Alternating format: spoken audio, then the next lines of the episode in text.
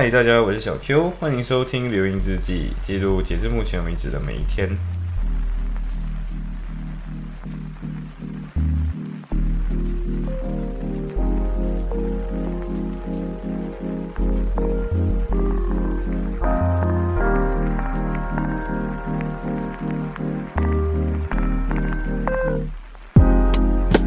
好，所以其实今天，对我其实现在是三号，就是我刚刚录完一号的内容之后，接紧接着去录三号的那种，就是两集放在一起，是真的没有自更了。呃，那个今那一天其实醒的有点有点晚，但是我之所以醒的晚，是因为我在追课，然后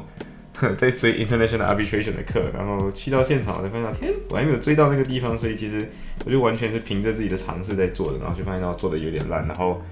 呃，Doctor Uri 真的是一个很，我真的觉得这个 Seminar lead 跟 Lecture 就是反正整堂课都他带的嘛，然后我真的觉得他是一个很厉害的人，而且他看起来是这样子的，他就是嗯聪明，Academic wise 很强，然后同时他没有直接 offend 你，他就是秀出你为什么很 stupid，对，然后我就那个没有真正准备好，然后就被秀出很 stupid，然后我就啊呃啊，但是但是其实他就。有点像什么，就是智商上羞辱你以后，你反而会更加积极的想要真正去那种去努力一下把这科搞好。然后我觉得这是一个最让我有兴趣学下去的一个科目，因为它会教你很多选择去钉钉的东西，然后它不会只是纯粹 law per se，然后它甚至跟你说 legal perspective，yes，你应该这样。可是呃，我们要跳出这个视角，看一下 in strategic or in real life practical 的情况，你应该要怎样？Which 我就发现到说，这其实是我擅长的东西。然后他讲的那些东西是，有的时候可能 law student 很容易出现的问题，就是太过追求于法律上的真理，而实际上后忽略掉了经验上应该我们怎么做这件事情。所以，像比如说他就说嘛，比如说你 appoint 一个 arbitrator 的时候，你应该怎么样去思考它？然后你放回每个场景，会发现到说。你要看这个人除了是不是来自 developing country 还是 developed country，就是发展中国家是发展发以以发达国家的 arbitrator，这个文化背景或者是成长背景会让这个 judges 有一定的 biasness，就是有一定的偏见。可是这个偏见本身是可利用的，什么意思？就是呃，比如说今天你是一个嗯呃，这个这个。这个可能这个关系是在呃发展中国家的一个 case，然后今天你要选择你自己 arbitrator 的时候，如果你选择一个 developed country，那可能它它赛的方向就会比较没有办法 relate 到为什么 developed country 要这么做，或者这个国家政府要这么做。所以呃，如果你找一个 developing country 的，那可能他会比较能够同理你现在那个状况。所以除了今天是一个 arbitrator 拥有你这个领域的专业知识以外，很重要的点是他的文化背景也需要 take into account，然后。你才可以有这个利用一点点微小的 cognitive biases，然后我就发现哦，这个东西是，怎么说？这也是 international arbitration 很让我着迷的一个地方，因为 strategic thinking 是会加入到整个课当中的，虽然它其实是 law 的内容。而且还是 procedure，然后这个 procedure law 的东西是，它不像平常法院的那种 procedure，这样就好像很死死记硬背那种感觉。然后 procedure 就是这 procedure，但是在这个上面的话是 procedure 上面，我们为了要 further 我们的 interest，我们要这样子在策略上使用这个规则，让我己方或者是呃我方更加利利益最大化。然后同时我也知道对方也会这样想，所以这个最后平衡的那个用 game theory 来讲，就是那个纳什均衡会在哪里？虽然他不会提纳什均衡了，可是。因为以前读过 game theory 的一些内容，所以发现到这就是博弈游戏。然后我最喜欢的就是博弈游戏类的东西。我以前很很喜欢下棋之类的。呃，嗯，所以那边就有讲到一些东西，是比如说，嗯，disclosure 这个东西，比如说今天 conflict of interest 就是利益冲突的情况下，呃，哪一些东西是属于利益冲突之后，你应该告诉大家。然后有些是哪一些不属于利益冲突，所以。那有一个 IBA guidelines，就是一个 IBA 给出的一个嗯 guidelines 吧。然后这个 guideline 是说，今天有哪一些东西是可能有利益冲突，并且你需要 disclose，所以就有三，实际上是四个等级。然后那三个等级的话，就红绿灯，就是绿色就是完全安全，所以你根本不需要 disclose。然后呃橙灯的话，就是嗯你需要，你可能会 arise 到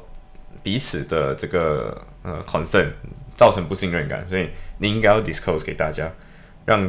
大家决定，呃，让让大家知道。另外一个是你今天 disclose 的时候，你必须要 disclose，然后同时双方同意，你才可以避免这个利益冲突。就是今天我知道我有这个利益冲突，然后 disclose disclose 的时候，我告诉大家了之后。呃，两边都觉得 OK agree，我觉得这个东西 no 对我来讲 no issue，那你是可以通过，这是属于红灯等级。然后最后一个是 non waivable，就是那个红灯是你今天双方都 disclose，呃，然后同时两个 party 都说我 agree，那那你也不能用这个 agree 的方式来让你这个 disclosure 变变成一个合理的东西。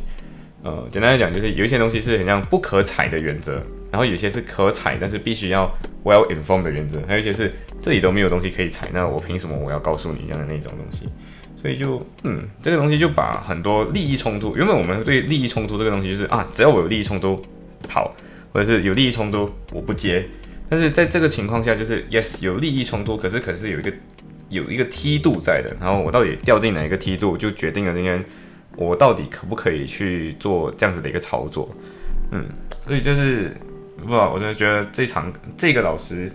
教的课本身启发是很多，然后同时也是很商业谈判的那种感觉。然后，嗯，所以我我一直不认同一些东西，就是我应该这样做。以前我会思考，到底每次人家说的就是去外面工作会让你学到更多，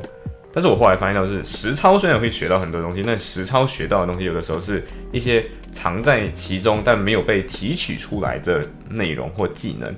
然后这什么？就比如说什么呢？有些是有些是真的无法提起出来。但是后来我听到我爸跟我分享一个，就比如说 ISO 这种东西是，呃，ISO 就是一个标准化的东西，把很多东西，比如说今天这个，呃，比如说一个工人今天对这台机器的操作要被 ISO 化，就是今天 ISO 会跟你说，今天你做这个动作的时候应该怎么做，你要把所有的技能写成一本概，让你这本书。那这什么意思呢？就是今天。这本 ISO 标准化了之后，这个这个工这个技师做的一个动作，在这本 ISO 里面都会相应会被记录下来。所以，嗯，下如果这个技师被 fire 掉，那我换下一个技师进来，他看 ISO 的标准流程，他就知道这个东西应该怎么做的。所以，嗯，可以说是把人的去技质化吧，就是把这个人的技能就是被剥离出来，然后我就跟你说拜拜。呃，可以这么说，可以这么说。然后，但是。你会发现到这也是一个让资本可以或者是公司本身可以 take back control 的一个 step。然后，呃，对大部分的工人来讲，有的时候你罢工有用，是因为技能在你身上。可是如果 ISO 化的时候，你可以把这个东，你就可以把这些工人身上拥有的大部分技能提取出来，变成一个 ISO 的那个整理出来的一个标准化动作。然后很多时候，这些工人实际上就只剩下一点点的威胁性。同时，这个东西有很好好处，就是你标准化了之后，这个东西属于公司的资产。那你公司要上市的时候，你有些老板就会为了要增强自己公司拥有的东西，就说啊，我今天要上市，然后我就给你号召说，大家把所有的东西 ISO 化，然后我们公开透明，让资本相信我们，然后大家买我们的股，或者是入资入股我们。然后这个时候，作为一个工人，你不太可能跟我说，就是啊，我不要。因为你，你不要的话就怎么样？就是违背大家群体的利益嘛，就是资本的利益，然后同时也是大家可以升官发财的利益。所以最后就是大家老老实实就会把东西交上去，然后嗯，然后他就他就他就等于自己少掉了这份技能了。可是今天我个人发现到说，虽然你在工作上会有培养出一些这样子的职技能，可是，一旦东西标准化或流血流水化了之后，呃，很多东西是你在不停的重复做一件事情而已，你并没有真正在学习。可是今天在大学里面，只要这个被流程化、被提取出来的知识是非常浓缩的教给你的时候，只要你 get 到，那其实学习反而是效率更高的这个东西。就是课堂上的学习本身，让你知道怎么样 apply 进 practical 的东西里面，不一定需要，不一定是你需要经过 practical 你才会知道到底 what's going on，而是你有一定的 practical 基础。或者是你知道有一大堆的背景知识，然后今天你到课堂上学习以后，很多东西才是你可以在此后 perform 出来的。如果你今天只是有理，你有有人人家常常说嘛，就有理论没有技能，或者是有技能没有理论，这两个东西都是不好的极端。因为你今天只有技能，然后你不知道理论的时候，就有点像很多民科科学家这样，或者很多 engineer，或者是以前没有 engineer 的这么呃，可能对于机器的人可能知道他怎么 work，但是对于为什么他 work 他不知道。对，所以一旦东西会不能弄的时候，他会找很多很多的方法来找出它。这是用经验归纳逻辑嘛？就是实际上是很耗时间的。如果你今天是知道那个系统怎么运作的时候，你你很可能就是不需要绕那么多弯路。所以我觉得，其实课堂学习还是很重要的一个环节，因为它让很多东西没有需要去从理论再重新体验到实践里面，或者从实践再重新体验到理论里面。呃，对，这就是我的看法。然后其实上课回来之后，就是呃小一，小一，小一之前就去去打工嘛。然后小一打工了之后，他就有很多的呃，他就有很多的见闻。然后，然后他就之前就他今天就他那天就请我们喝奶茶。然后呃，我们就真的觉得姐姐很黑，因为他付了大概有二十二块。这样子，然后二十二块银镑，然后请大家喝奶茶，然后是喝茶太，就有点回忆马来西亚的味道那种感觉。然后过来就分享了一些，就是他看到的所见所闻。呃，比如说今天那个他他他他就看到一个黑，就是 OK，因为就是什么，就是有一些店的火锅有时候好吃的原因，不在于今天他很厉害煮汤底，而是他有没有把海底捞的汤底倒进去。对，所以就是说，今天有的火锅店它好吃，不是因为它很会调那个汤底，而是因为他就买了海底捞的汤底，然后就有几个人是负责把那个汤底包装出来，然后把那个汤料倒进去，然后就 finish 就这样。所以有的火锅店好吃，仅仅是因为它用的是海底捞汤底，然后卖你可能卖很贵，但实际上你只要买那个海底捞那个料理包，因为火锅店本身也是用这样的料理包调出来的，然后你如果自己买到那个料理包，你一样可以调出一模一样的味道，所以嗯。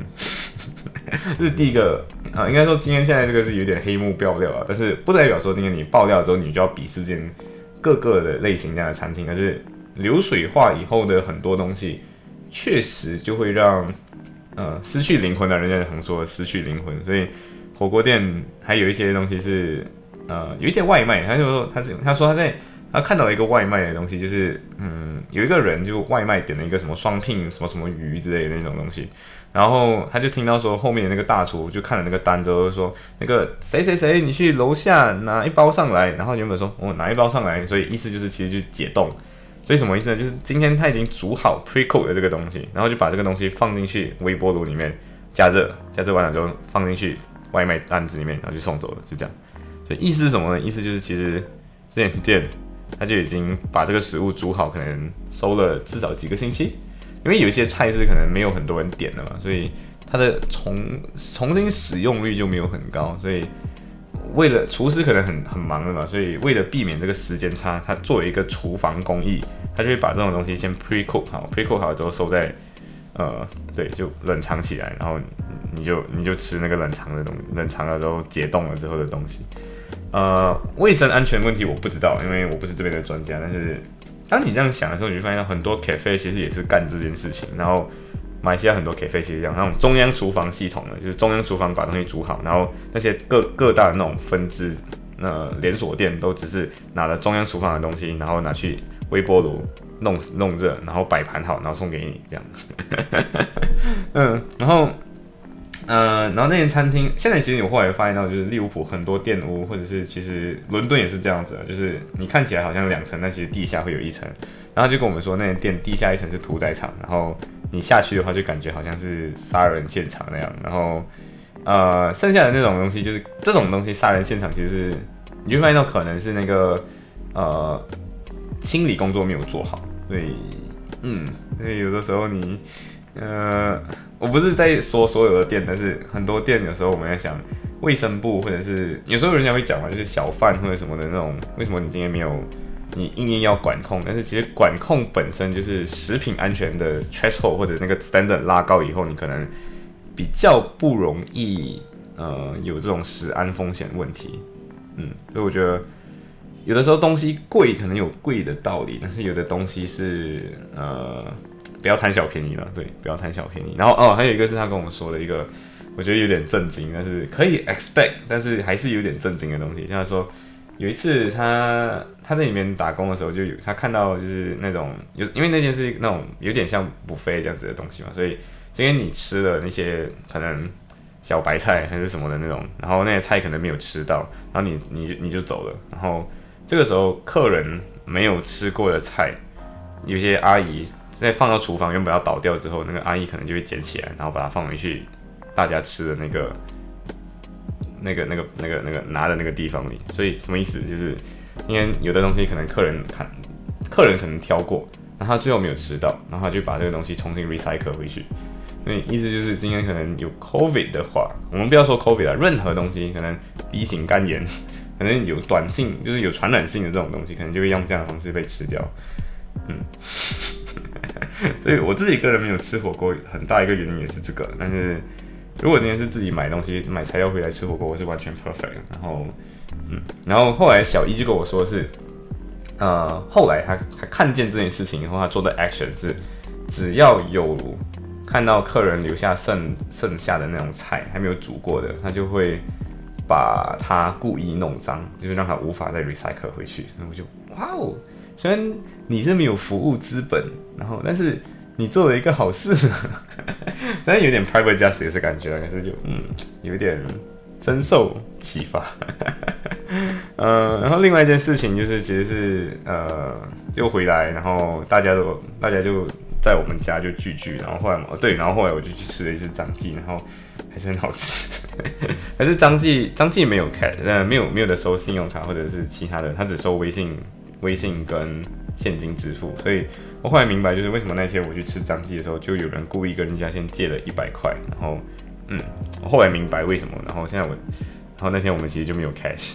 差一点就要出不去，但是张记还是很好吃啊，但是他们只开到九点半，然后，呃，对，所以要吃的话早点去会更好一点。然后回来了之后，就小 A 后来，小 A 小 A 在今天，我现在录制的时刻，他已经在伦敦了，然后。他就去伦敦之前，他就来找我，因为我真的很久没有见到小 A 了。然后小 A 就，嗯，对，小 A 就跟我就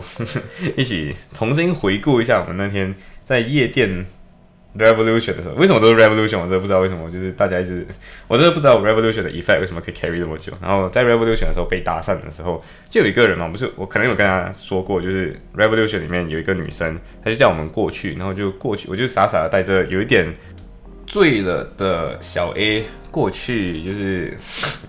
就过去了，然后那个人就我就我就看这个人，我真的那一个当下我不知道为什么我会问出我在哪里，我是不是有在哪里见过你？就是 Did we met before？然后那个人就说就把他凑过来，因为我耳朵说 In your dream，然后我就觉得这是一个很 perfect 的 pick up line。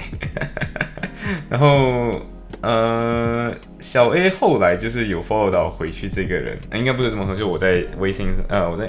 因为我那天是这样子，他原本给我微信，然后我跟他讲有没有 Instagram，然后就给我 Instagram，然后我就有 follow 他的 Instagram，然后后来我就在应该是 Story 上嘛，就有分享小 A 的一些奇葩事情，所以过后这个人就跑去 follow 小 A，然后就，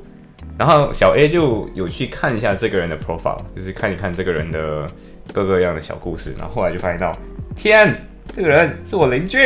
对，就我们我们直接住在。我从他的 story 上就可以知道他今天住在哪一楼哪一户，然后我们就顺着这个线索，就是我跟小 A 就是那种大半夜，然后我们就想，我我就跟他讲，我就在那边 what the fuck 那种方式，就是在那边讲出，就是很就是很惊讶，然后我就还是跟他走过去走过去，然后我们就看，就真的是那一间房间，对，所以真的治安风险啊，对，治安，然后真的不要破太多你你的房间的那些或者你住的地方的那个样子跟生活环境，因为。有一些东西是很容易认出来的，嗯，然后我就刚好认出来，就发现 What the fuck，真的这个人就住在我附近，然后 literally 真正我现在录制的这个地方离他应该没有超过二十米，嗯，然后 Did we meet before? I think so，应该是在等电梯的时候应该有遇到过，然后跟小 A 那一天，就小 A 那天就真跟我聊很多东西，然后其中一个他说是他的宿舍灯，就他住他住的地方的那个宿，他住学校，可是。那个宿舍灯已经坏了六个星期，还没有修。然后就有一天，就是好像他的厨房，就是 common common area 那个厨房的那个某个东西坏了，然后他就顺便问那个人，就是可不可以就是来他们修修他的那个灯。然后那个人就说，嗯，不行，因为我现在你没有 report，那我今天不是修这个，那我就拿不到钱。但是你可以啊，这是一个很重要的 tips，就是说你可以 report as fire hazard，就是跟火险相关的东西。然后他说：“如果你 report as fire hazard，那一下子我就来了哦。然后，然后就是 local 跟他这么说，因为他说 fire hazard 嘛，他说电灯嘛，然后电灯坏了，然后很正常啊，fire hazard 可能会可能会让他着火嘛，对不对？所以最后他就用 fire hazard 的方方式，就叫到了这个的人来修他的电灯，然后 report fire hazard，然后两天后人就来修了，然后他的坏了六个星期的灯就好了。对，所以你发现到，嗯，这个世界有很多东西是。”规则之外还有规则的东西。跟小 A 其实还有谈到，就是我们还有回顾自己以前过去前任的一些历史，啊，也不能说真正的前任，就是可能跟你有一些呃感情，我不能说感情，就是跟你来一些互动的一些呃。感情 对，就算感情吧。然后我就讲到一个点，就是很多时候很多女生很喜欢做的事情，就是她会跟一个正在暧昧中的人取外号。呃，什么意思呢？就是比如说可能会有人会很喜欢叫你弟弟。当我这样讲的时候，我就觉得很很很像很多人会知道是谁。但是 anyway，反正很多人可能会叫你弟弟，然后会叫你弟弟，然后对，就那个每天讲。算了，反正就是他可能会叫你弟弟，然后可能有的人会叫我马吉，对，就比如说小萝卜喜欢叫我马吉，然后这些东西都是有一些 significant 特征的，比如说小萝卜之所以叫我马吉，是因为他觉得说我在有时候我要睡着的时候，我讲话就会很黏，然后粘起来的感觉就很像马吉软软的，所以他就叫我马吉，然后。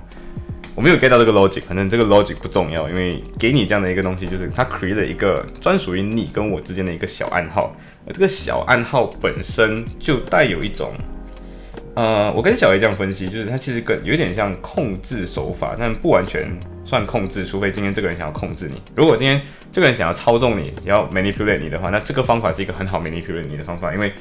你就会慢慢的进入这个 character，认同他给你的这个小名，然后渐渐的他对这个小名就好像一个 puppet 这样。今天他觉得这个小名应该有怎样的东西，你你可能就会 expect 你应该要怎样，然后你可能就会渐渐的往这个方向去发展。什么意思呢？今天如果我跟你说你是个 law student，那你应该 behave in certain way，然后你要 fit into this mold 啊。如果我跟你讲 law student 的 character 就是很 dedicated，很认真读书，很努力，然后很。很爱很 outgoing，很爱社交，很会 build connection 啊，类似这样子的东西。如果今天跟你说 low student 有 associate with 这样子的一个各种各样的 character，那今天我只要跟你说你是 low student，你是 low student，你是 low student，你是 low student，那可能渐渐的就会 fit into 这个 mode，然后你就会渐渐 expect 你要有这样子的 quality。那这是好事吗？可以是好事，因为你在 fit into 这个 mode 的过程中，可能往好的方面去发展了。可能你本来是一个 lazy person，或者是你本来是一个呃不太擅长社交的人，可是你可能会因为我是 lost 顿，我是 lost 顿，我是 lost 顿，所以你就踩出了这个舒适圈。然后，如果今天呃喜欢你的女生，或者是跟你暧昧之中的女生取这个外号给你的时候，或者是取一个小名给你的时候，也有点类似这样子的东西。然后可能他会叫你弟弟。呃，小 A 经历过的话，就是呃。那个人，因为那个那个女生大他几岁嘛，所以那个女生就会叫他 Kido，然后对，就会叫你 Kido，然后一直叫他 Kido，一直叫他 Kido，就有点类似说那天，哎，我给我叫你 Kido，你好像是个小孩子哦，但是没有关系，我就叫你 Kido，然后嗯，所以我们回顾这些东西的时候，就发现到其实这是一种，如果今天这个人想要 manipulate 你，那确实你就很容易因为这样就渐渐 fall for 他。然后我很高兴的是，小 A 终于承认，就是在心上他是。就 on the heart，他是想要跟这个人发展，但是 on reasoning，就是 on 理性方面，呃，他是没有这么想要跟，他是知道跟这个人可能没有太多未来的。什么意思呢？就是今天 他的脑告诉他不要，但是他的心还是想要。然后我就跟他说，其实，呃，你跟一个人在断绝关系的过程中，其实有分好几个 stage。一个 stage 是今天你理智上不想要，但是你的心还是想要。然后另外一个 stage 是今天你发现到你的心已经没有想要了，就某一个时瞬瞬间你发现到其实没有这个人也不会有什么大不了。一旦你这样子的时候，就是理智跟心是 match 啊，就是理智没有想要，心也没有想要。为这这什么意思呢？就是今天如果你在第一个 stage 就是理智讲不要，但是心还想要的时候，一旦这个周围的这个 circumstances 解除，比如说今天。呃，可能异地，可能今天你发现到我不需要在乎这么多东西，我就只是跟这个人在一起玩就好的话，那你说不定你就会跟这个人在一起了嘛。就是那个 circumstance 解除了，那你的理性就不放心了，因为你的心还是想要这样子走的，那你就会过去，呃，往你的心走了。那只有今天你来到第二个 stage 的时候，你可能才是比较安全的，你比较不可能会 fall 回去原本那个状态。什么意思呢？就是今天你讲好，我不要。我的心已经发现到说，其实我也没有想要这样子的。我的感性层面也觉得说，其实有他或没有他也是没有那么重要，好像没有死死的，就好想要这个人。那这个时候，你的理性虽然跟你说 yes，我不要，然后同时你的心跟你讲也不要。那今天，即便周围的 circumstances 支持支撑得了你们在一起，你们也不会在一起了，因为你的心已经没有想要了。然后到最后一个 stage 就是你发现到你再你不关你再也不关注今天到底是心想要还是理智想要还是怎样的，你已经忘记这个 question 了，因为它已经不会再 affect 你的情绪或 affect 你的 life，也不会带来很多 trigger。你说哦原来是这样，哦原来是那样的一个 moment。嗯，对，所以 然后其实呃我其实不小心讲超时了，但是 anyway，然后小波其实有在有我今我那天就刚好就是睡觉前有跟小波分享我跟小 A 讲的这段。这段东西，然后小萝卜就在我一个 meme 是，就吐槽那个忘记是谁了，反正就是马来西亚一个写很多垃圾 cos 的一个网红，然后是男生，好像是 Owen Jacy 啊，好像是 Owen 吐吐槽 Owen Jacy 的一一个 meme 啊，因为 Owen Jacy 说什么，如果你一直叫，如果这个人不是你的宝贝，你就是叫他，你就一直叫他宝贝，直到他真的成为你的宝贝为止。然后下面那个东西就 apply 这个 logic，就是说，呃，so sorry 啊，朋友，我一直叫你手嗨，所以你才这么手嗨。然后其实就他，嗯，对我就我这这是为什么觉得小萝卜很有趣的地方，就是他可以举一反三，然后反的很好笑。嗯，然后呃，然后就很好的归纳总结我刚才讲的那一大段什么今天 fit into the mode，然后 manipulation 这种东西。嗯，行，反正今天今天就说到这里，拜。